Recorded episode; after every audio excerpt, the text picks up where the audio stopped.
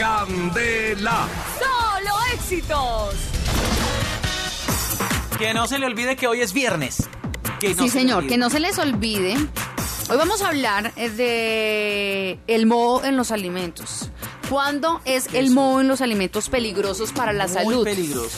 ¿Por qué? Porque a veces, no sé si de pronto ustedes lo han hecho alguna vez, no tienen que decir si sí o si no. Sí. Con la Pero de me pronto cogen pasado. y ven algo que tiene un poquito Se de moho quitamos. y le quitan el pedacito. Yo lo hago con las arepas muy rara vez, pero lo he hecho. Pasa igual, con las Entonces, arepas y las mojadas. la me da pesar botar toda Ay, la... sí. ¿No se sí, puede? señores. Eh, pues los mohos son hongos microscópicos que se alimentan de materia animal o vegetal, que son carnes, quesos, ustedes también los ven en las frutas, Sí. en los Pan. vegetales, en el pan, sí señor, y sucumben a su invasión. ¿Qué quiere decir eso? Mejor dicho que... Exacto, que invaden absolutamente todo. Lo que ven ustedes de color verde, azul, blanco, gris o marrón son solo las esporas de esas decenas de miles de hongos diferentes. Por debajo hay tallos, hay raíces y que crecen en el alimento. Pero usted por encima ve un No, puntico. un puntico. Azul Como un o blanco. muchas veces. Entonces, ¿es seguro retirar el moho y comer lo que queda? Depende. Algunos tipos de mohos son más peligrosos que otros. O sea, todos son peligrosos, pero hay unos que son más. Sorprendentemente, el Servicio de Seguridad Alimentaria e Inspecciones FS SIS, para los que no sabían, del Departamento de Agricultura de Estados Unidos, tiene información y recomendaciones detalladas sobre qué debemos hacer y qué no al encontrar moho en los alimentos. Los hongos tienen ramas, tallos y raíces que son como pequeños hilos.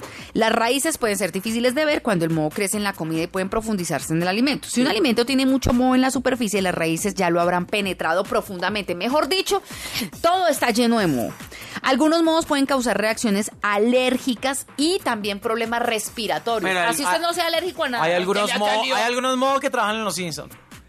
Ay, no, es mo. Eh, vale. ¿Cuáles ¿A usted, son los doctora Sierra, le ha salido en el pan? No. Póngale cuidado, venga, venga.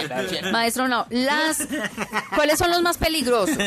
¿Y cuáles son los inofensivos? Entonces, los más- eh, las eh, micotoxinas son producidas sobre todo por mohos que crecen en los granos y en las nueces. Aunque también digamos que pueden estar presentes en otros productos como el apio, el jugo de uva, de uva y las manzanas. De hecho, la presencia potencial de estas toxinas es de gran importancia para la industria de los cereales, semillas, nueces y frutos deshidratados según las condiciones de alimento.